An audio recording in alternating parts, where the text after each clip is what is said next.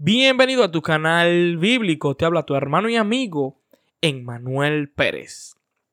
Gracias por estar con nosotros una vez más en esta emocionante serie que estamos tratando sobre la pasión de Jesucristo. 50 razones por las cuales Cristo vino a morir y a sufrir en una cruz. En el episodio de hoy, número 31, queremos ver que Cristo sufrió y murió para que muriésemos a la ley y llevemos fruto para Dios. Romanos 7:4 Habéis muerto a la ley mediante el cuerpo de Cristo para que seáis de otro, del que resucitó de los muertos, a fin de que llevéis frutos para Dios. Cuando Cristo murió por nosotros, nosotros morimos con Él.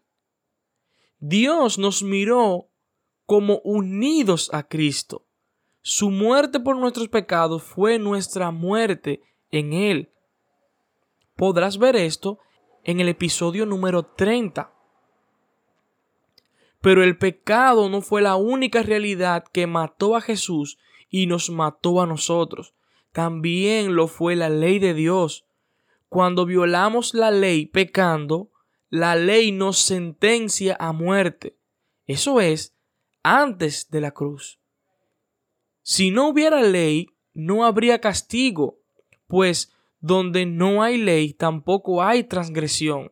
Romanos 4:15.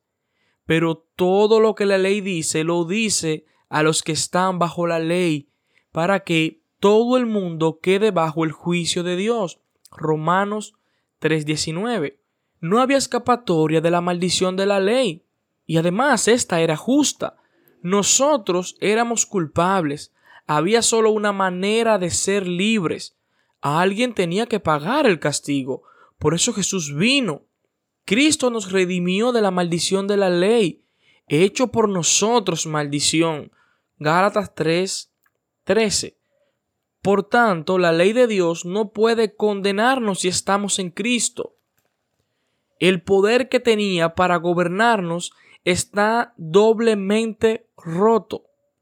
Por un lado, las demandas de la ley han sido cumplidas por Cristo a nuestro favor. Su perfecto cumplimiento de la ley está acreditado a nuestra cuenta. Eso podrás verlo más claro en el episodio número 11 que está aquí en mi canal. Por otra parte, la penalidad de la ley ha sido pagada por la sangre de Cristo.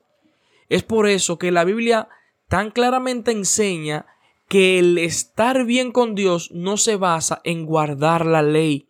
Por las obras de la ley, ningún ser humano será justificado delante de Dios. Romanos 3:20. El hombre no es justificado por las obras de la ley, sino por la fe de Jesucristo. Gálatas 2.16. No hay esperanza de estar con Dios por guardar la ley. La única esperanza es la sangre y la justicia de Cristo, que son nuestra solamente por fe. Sostenemos que todos somos justificados por la fe y no por las obras que la ley exige, Romanos 3:28 en la nueva versión internacional. ¿Cómo entonces agradar a Dios si estamos muertos a su ley y ya no es nuestra maestra? ¿Cómo entonces agradar a Dios si estamos muertos a su ley y ya no es nuestra maestra? ¿No es la ley la expresión de la buena y la santa voluntad de Dios? Según Romanos 7:12. La respuesta bíblica es que en lugar de pertenecer a la ley que exige y condena, pertenecemos ahora a Cristo, quien demanda y da. Antes la justicia nos era exigida desde afuera en cartas escritas en piedra, pero ahora la justicia surge desde adentro como un anhelo en nuestra relación con Cristo.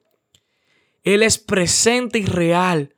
Por su espíritu nos ayuda en nuestras debilidades. Un ser viviente ha reemplazado una lista letal. La letra mata, pero el espíritu vivifica. Segunda de Corintios 3:16, al igual que también en el episodio 14 lo estuvimos viendo. Por eso es que la Biblia dice que la nueva forma de obediencia es productora de fruto y no el guardador de las leyes. Hermanos míos, habéis muerto a la ley mediante el cuerpo de Cristo, para que seáis de otro, del que resucitó de los muertos, a fin de que llevemos fruto para Dios. Romanos 7:4. Hemos muerto a la observancia de la ley, para que tú y yo podamos vivir llevando frutos. El fruto crece naturalmente en un árbol. Si el árbol es bueno, el fruto será bueno. Y el árbol, en este caso, es una viva relación de amor con Cristo Jesús. Para esto Él murió. Ahora Él nos exhorta, confía en mí, muere a la ley para que puedas dar frutos de amor.